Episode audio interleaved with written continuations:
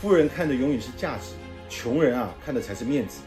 所以很多人说啊，给一个面子，跟你说给个面子的人啊，往往都是没面子的人。有面子的人啊，不需要别人给面子，他的价值就在那里，他的面子需要别人给吗？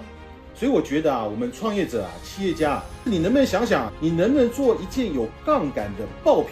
是找到新的赛道，切中了空白的品类，做出一个和竞争者完全不一样的产品，而且这个产品的口碑很好，能够产生用户的裂变。我曾经啊拜访过一个专门做土逼的老板啊，有人认为啊做土逼生意的老板啊一定要应酬，对吧？他就跟我说啊，这个陈峰老师啊，我真的可以做到啊，周末回家陪孩子老婆，晚上真的不喝酒应酬。我说啊，哎，那你生意还做得这么大？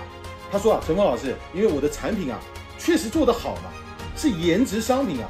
现在是全民网红的时代啊，客户不选我，他的成本高啊，他的利润空间低呀，所以啊，你只有做减法，忘掉自己一些能力，你才能长出自己新的一些能力。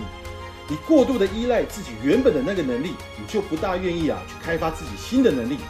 应酬让你有面子，聚焦里子更有价值。